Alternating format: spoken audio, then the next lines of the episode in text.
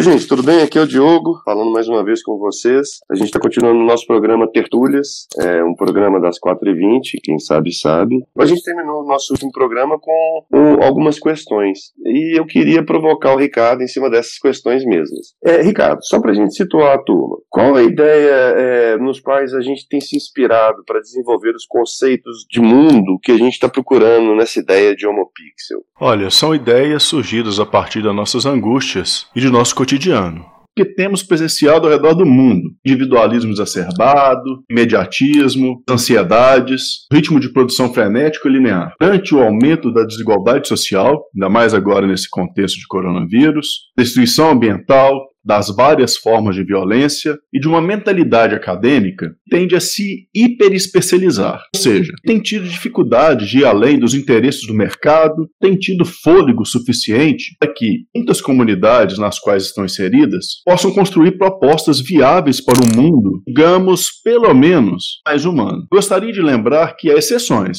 obviamente, profissionais e trabalhos excelentes conseguem ir além dos egos e da obtusidade que muitas muitas vezes temos nos deparado nos corredores das universidades. Imaginem vocês que em anos a observar a produção científica, a relação ou interesses econômicos de um laboratório. Quais seriam as conclusões que chegariam? Caso percebessem que a produção científica é em grande parte financiada pelo mercado da indústria farmacêutica, vocês chegariam à conclusão filósofo francês Bruno Latour, sociólogo britânico Steve Vaughan, pegaram o livro Vida de Laboratório. Inclusive, é um esquema que esses autores criaram para explicarem ciclos entre financiamento e desenvolvimento do conhecimento científico. Acho que vale a pena compartilhar o um link. Assim, escolhemos um artigo no qual o ciclo que eles relatam, construíram, está traduzido para o português. Está na página 4, com a numeração 49, uma vez que o artigo começa na página 42.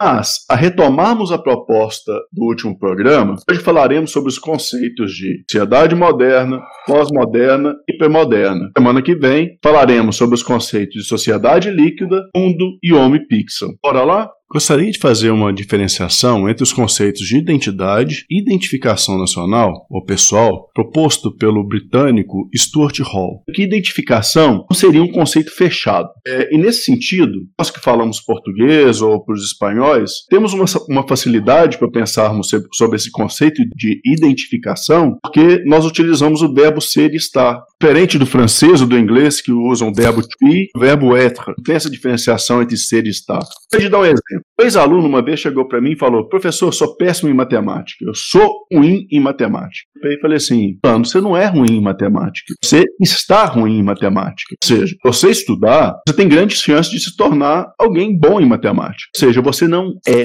você está. Essa ideia me traz algumas esperanças. Nos aponta para caminhos os quais podemos consolidar o que acreditamos ser bom ou positivo. Outro exemplo que me vem à cabeça é a ideia de identidade nacional sul-coreana. Nós perguntamos perguntássemos para um sul-coreano há 70, 80 anos atrás o que, que seria ser sul-coreano, qual seria a identidade sul-coreana, eles falariam uma coisa. Hoje, uma identidade ela é fluida, ela modifica com o tempo, ela é uma construção, é um processo. Eu tenho quase certeza que eles falariam coisas diferentes, inclusive questões tecnológicas relacionadas à identidade. Enfim, um país que era pobre na década de 60, pobre em termos de PIB, hoje tornou uma referência tecnológica obviamente houve uma mudança em relação à identificação nacional. Eu abordei essa diferença entre identidade e identificação para que esses conceitos nos dê suporte para pensarmos sobre modernidade, pós-modernidade e hipermodernidade. Conselho Diogo. Pois é, Ricardo. Você, você falou, eu achei muito interessante essa perspectiva.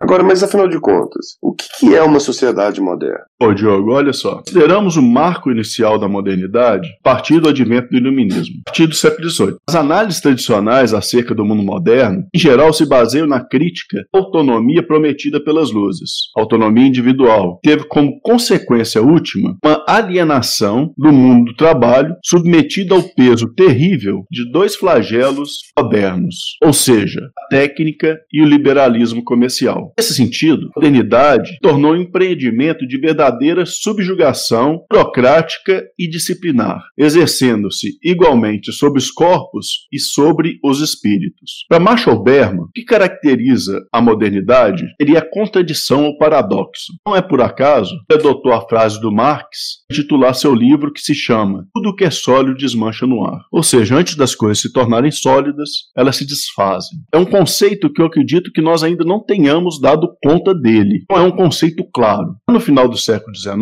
percebemos essas contradições nos testemunhos, como os de Dostoiévski ou Baudelaire, falavam do sentimento de solidão no meio de multidões. Os laços sociais tradicionais começaram a ser rompidos de maneira rápida, em nome da própria modernidade, do progresso e da civilização. Se não havíamos resolvido as contradições da modernidade, com o advento da pós-modernidade, os indivíduos passam, segundo Hall, a se tornarem uma celebração móvel. Quero dizer, à medida em que o sistema de significação e representação cultural se multiplicam, somos confrontados por uma enorme quantidade de identidades ou identificações possíveis, sendo que em cada uma delas teríamos nos identificar, mesmo que fosse temporariamente.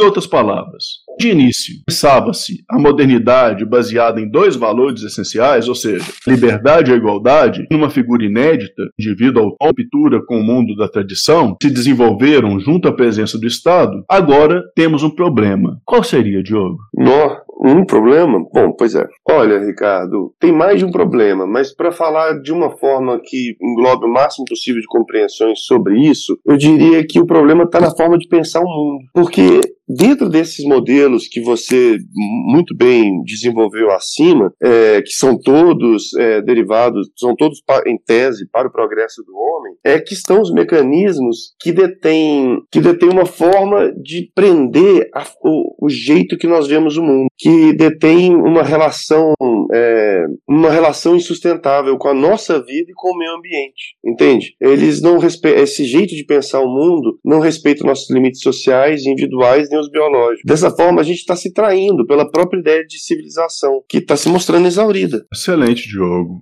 Mas olha só, o que seria a pós-modernidade? Olha, Ricardo, a meu ver, mesmo que o conceito de modernidade ainda não fosse tão claro, já era possível perceber que essa modernidade tem seus apêndices teóricos e ideológicos, como a ideia de progresso e civilização, que são excludentes, servem a poucos e criam problemas humanos incalculáveis. A gente ainda não teve coragem de dizer: opa, foi mal, esse modelo não dá certo para grande parte da humanidade e mesmo para o planeta. E a gente continua a insistir nessas ideias como crescimento econômico linear e ininterrupto. Passamos a não respeitar sequer nossos limites biológicos. Vivemos em uma sociedade deprimida. A pós-modernidade seria então a acentuação e intensificação dos valores modernos e suas estruturas, sem deixarmos de negar que houve avanços, por exemplo, em relação à medicina. É, no campo político, se a Europa e alguns outros países ao redor do mundo passaram a viver o que chamamos de democracia, para isso, a África e a Ásia afundaram em um caos absoluto. Inclusive, e pelos mesmos motivos, como que em uma derivação dialética, estou falando de lógica, podemos chegar à conclusão de que é, a pós seja algo que acentua suas mesmas características. Por exemplo, quando você pensa em um pós-gordo, é um gordo ainda, ainda mais gordo. Ele, ele não seria, um pós-gordo seria um magro, e não alguém mais gordo. Ele é só mais gordo. Se pós-moderno for então mais moderno, ele não é pós nada. Ele é só mais moderno. É, Diogo. Continuar a insistir a manter o um modelo moderno, dental, há autores que já chamam a pós-modernidade de hipermodernidade. Mas e o que é hipermodernidade? Seria uma sociedade liberal caracterizada pelo movimento, pela fluidez e pela flexibilidade. E a mesmo, de maneira irônica, não flexível, mas flácida. Mas, já que falamos de fluidez, eu sugiro que nós deixemos essa prosa para a semana que vem, quando retomaremos com a ideia de sociedade líquida do Bauman. O que, que você acha, Diogo? E o que, que você deixaria hoje um recado para os nossos ouvintes? Olha, para hoje, diante de tudo que a gente está pensando, conversando e, e, olhando juntos, né? Que é a meta é olharmos juntos com as pessoas. Propor que existimos nesse mundo, pelo menos por enquanto, e devemos tomar as rédeas dessa nave que trafega pelo espaço. Somos todos companheiros de viagem e, ao menos, a gente deve pensar como vamos tratar tratar a nossa nave. Talvez não cheguemos em nenhum lugar, mas vamos cuidar da nave, senhores. Acho que passou do tempo de fazermos isso, né, Diogo? Darmos de nós mesmos, darmos da nossa casa, cuidarmos do nosso planeta e irmos além do nosso próprio umbigo. Um abraço, em pé. Até mais, senhores.